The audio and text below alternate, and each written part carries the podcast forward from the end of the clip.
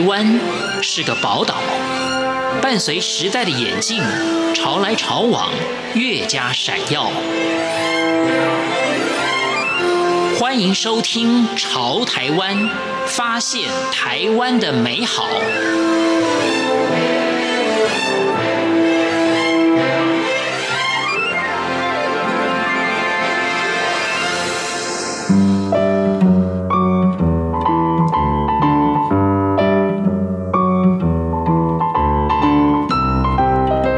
是李正淳，今天节目当中很高兴的访问到陈慕天，慕天你好，大家好。这慕天呢是一位大男生，呃，我们今天会访问慕天呢，就是你们把很单调的这个教科书注入了一些美感，那是让你们有一个行动计划啊，这个美感细胞。啊，希望大家都能够拥有美感细胞。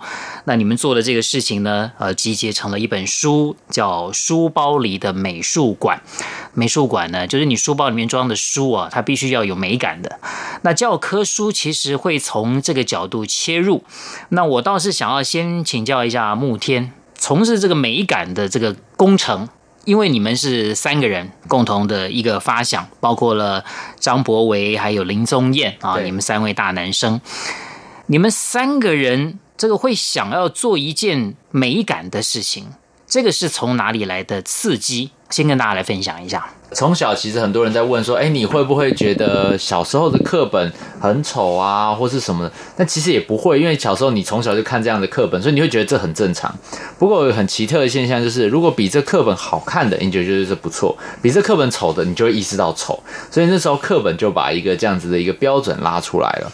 那我们会有这个想法，其实一直是到我们大三、大四，呃，出国交换或者出国参访的时候。我自己本身是到丹麦还有英国参访，是参访的过程其实就让你很惊艳，因为过去你看台湾，你都觉得很正常，可是等到你看到别人之后，你突然觉得哇，好多我习以为常的事情，其实在呃国外它并不是这样子的。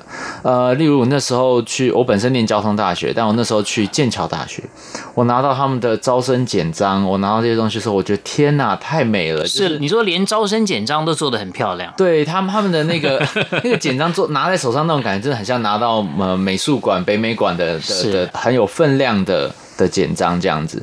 然后我那时候去参访了他们呃一些设计顾问公司、政府机构啊、呃，还有一些工程公司，那我都觉得他们有一点很不一样，就是他们把美放入每个小角落。所以我印象很深刻，是我我到一个医疗器材的呃公司，专门做一些尿袋啊、助听器啊这些的。那因为我本身其实最早是学机械的，那那个时候我去的时候，我觉得啊，医疗器材就是讲功能、实用性、实用性，对，然后价格实惠、实用性好，那就好啦。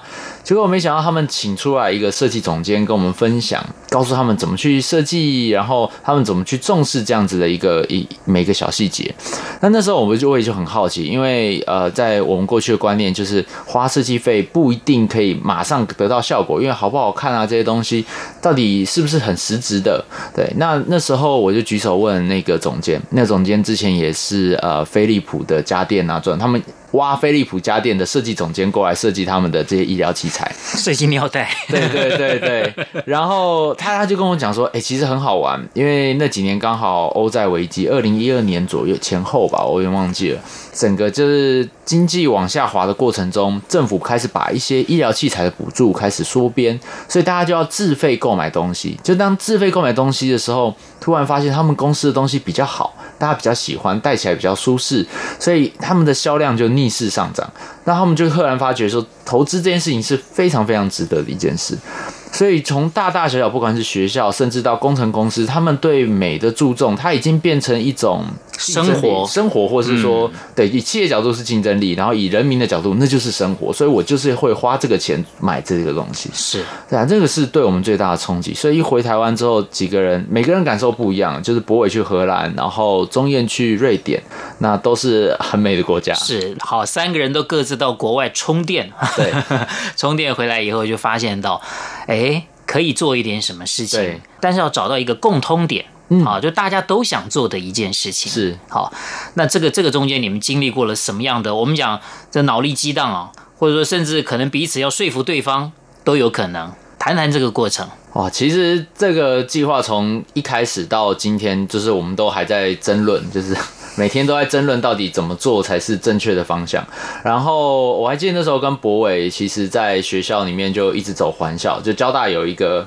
就是有一个外环圈，然后大家会在那边慢跑，或者情侣会在那边散步。是，然后你们也在散步，对，我们也在散步，然后在思考、辩论、讨论。对，我们一直在讨论说，到底这件事情应该怎么进行才会才会比较有机会成功，或者这个东西到底有没有呃可能性？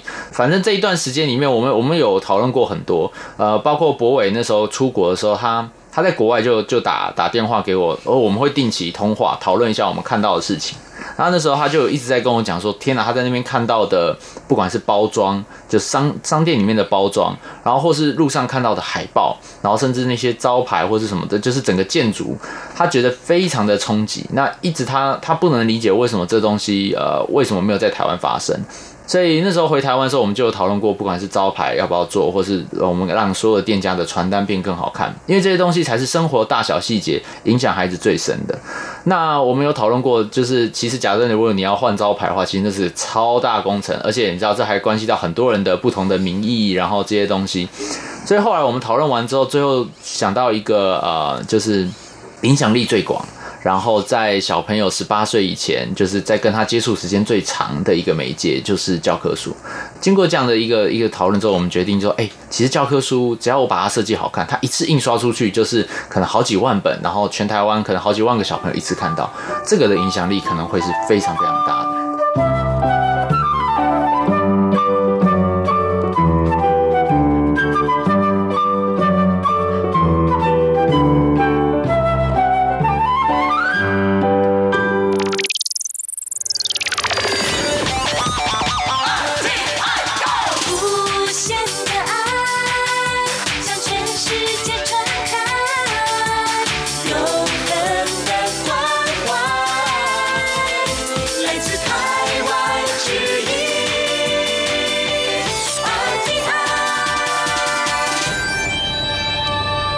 那刚刚提到，就是说，你们三位大男生，交通大学是一个以理工为主的学校，照讲训练出来的学生啊，应该都是 不会那么关注美感的了啊。但是你们偏偏不一样啊，当然也跟你们受到了国外的刺激是有关系的。刚刚也也提过，三位各自都到欧洲，那欧洲其实对这个这个部分其实。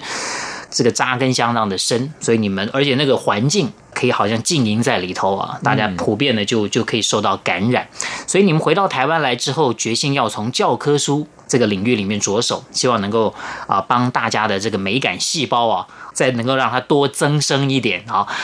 就像我刚刚提到的，大家对你们一开始一定是一个很大的问号。嗯，你们三个人凭什么来做这个事情？你们都没有却步过或者灰心过吗？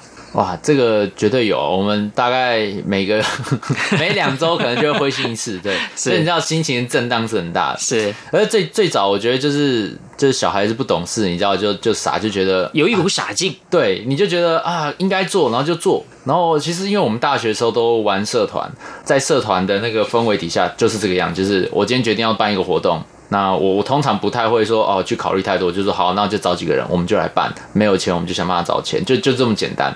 那只是这时候场景把它换到一个国家的时候，其实我们没有意识到，其实它的困难度其实提升了有点多。对 对对。但那时候就想说啊，好好热血，就跟以前办活动，好像办一场演唱会一样嗨这样。所以那时候就开始推动。那一开始其实我们一直都没有打算自己做这件事。那你们打算找谁来做这件事？我们本来觉得这个东西应该是，也许是呃政府官员，或是政党，然后或是学校，就是总而言之，好像因为毕竟我们都一个念电机，一个念机械，还有念社会，对，真的离太远，太远了。我们那时候就做了一份简报，然后开始呃就找我们能够敲到的人去提案，然后意思就是说，你们只是要把这个想法。对，提供给别人了。呀，好，让那些有能力或者说实际参与到这个部分的人，他们去做，拿着你们的案子，对，你们可以无偿提供你们的创意给人家。没错，那时候我们本来想法是这样说，我们 我们这个 idea 很棒，有一种？我们花美术馆 maybe 百分之一的经费，然后我们就可以让它的阅览量有美术馆的一百倍以上。然后说这么好的、这么有成效的这个 idea，应该大家都会抢着要。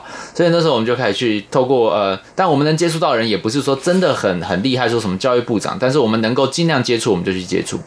后来接触之后，十个里面有九个告诉我们，这真的很难。他说这个不用想了。那。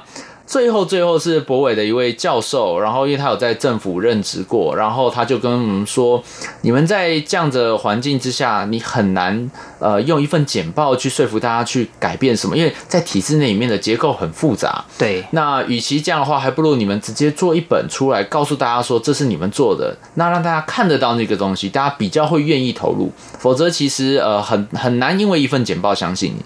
那也因为这样的状况之下，我们最后讨论完之后，我们。决定好，既然都没有人相信的话，我们自己来做第一本。哇，那就是另外一个困难点。对，因为呃，当然提供创意好像比较单纯，对，好像也比较简单。别人采不采用是一回事了，但是我把这个创意、这个想法规划出来，感觉还在你们能力范围内。对，好，但是要自己动手去做，啊，实际上也做不到，还是要找专业的设计师。那有这么多人，就是说，哎，听到你们的号召就加入了，是不是？哦，那时候其实。很麻烦，鸡生蛋，蛋生鸡，因为你找设计师，设计师会说你有没有钱，不好意思没钱。对，那你们没钱，人家怎么会愿意呢？对啊，所以所以很麻烦，因为他会问你说，那好，我们又跟他说，假设我们说我们做做公益来推动一些社会，对对对，他说那我设计出来的会有人看到吗？或是会有学校用吗？你也说没有，那你找学校的时候也是一样，因为学校也会问你说，哎，那你这个东西设计出来吗？我可以先看到吗？对，那你也没有，我再决定要不要用。对，我再决定要不要用，嗯，然后或者说我我这个呃，我需不需要付钱？然后什么很多这样的问题，所以最后我们就变得有点像我们我们去找学校的时候，我们就跟学校讲说，你不用担心，我们会找到一批很好的设计师，然后呃，看你学校用什么课文，呃，你想要改，例如说国语课本或什么，那你就把国文的内容给我们，那我们一模一样的内容，我们只动设计，那我们帮你设计完之后，你也不用担心经费。我会帮你印好，反正你就使用，好像当做一份礼物送给你，对，就送给你。那你用完之后给我们 feedback，告诉我们好用不好用，哪边应该改，这样就可以了。那尽管是这样的话，其实我们都一直被拒绝。终于找到一个学校，呃，新竹香山的大湖国小。那林梦杰老师，他非常的支持我们。然后他说好，因为我们学校也不大，然后我们很希望给孩子多元的环境，所以我们愿意尝试。有了这个学校之后，我们再去跟设计师讲说，哎，有学校可以用，有学校了。虽然没有钱，但是至少会有学校用。那其实我们一直到最后印出来之前，我们都不好意思跟这些设计师讲说，其实只有九个学生，这九个学生会用到。我们都跟他讲有一所学校要合作，这样。是，这设计师的找法其实也很多，就例如说到处问，甚至上网路看 Facebook 哪个画的不错，我们就敲他，然后去跟他提案这样。然后还有冯宇老师是呃我们我们的封面的设计师，那这位设计师也是透过网络上寄信，然后转介绍，然后才找到。所以就是用这样的一个方法，就是土法炼钢。然后硬抽出第一本，当时第一本真的是问题连连，因为我们不知道要有所谓设计，要有一个总监，然后要有一些规范都不知道，甚至我们连印刷都不知道。那印刷因为我们自己印，所以我们那个时候也称不上印刷，就九本，所以所以它就是影印店。但，但是也就因为不懂。所以你就是会傻傻的往前冲。对，如果太懂的人就知道，哇，这里面有太多困难。哦、把第一本教科书印出来之后，学生的反应是正面的，非常正面。学生其实后来发现，呃，小朋友其实都看得懂。所以你以前会担心说啊，你会不会做了，然后小朋友不懂什么？但其实没有，小朋友其实很，现在小朋友越来越有自己的想法。是，他们一看之后，他们就那个情绪，然后兴奋、喜好都出来，然后甚至我们会发现，呃，每个小朋友喜欢的风格不一样。所以你与其说我告诉他一个什么美是答案，那还不如说我给他很多元的选择。像有些小女生看到有些女鸟啊、花啊的插画。他们就开始很喜欢，甚至开始模仿。小男生看到机械线稿，他会很喜欢，所以有点像透过这种方式去启发。然后你可以看到很明显小朋友这样子的转换，或是他们的表情。然后甚至有些地方他们不喜欢，他们也很直白，不会大人很跟你客气，他直接跟你讲我这个不喜欢，那你就知道说啊，这边我们做不好要调整。所以就这样一路从第一年是九个学生，第二年是一千九百个学生，然后一直到到去年的时候，我们我们呃全台湾。快两百所国小发了一万多本书出去，而且不只是原来的国语课本了。哦，对，现在也扩及到不同的科目了。对其实这个设计难度又更高，而且所需要的经费又更大了。对，包括了说在网络上面的募资。我们再一次谢谢陈慕天，希望你们能够逐步的去达成你们的梦想。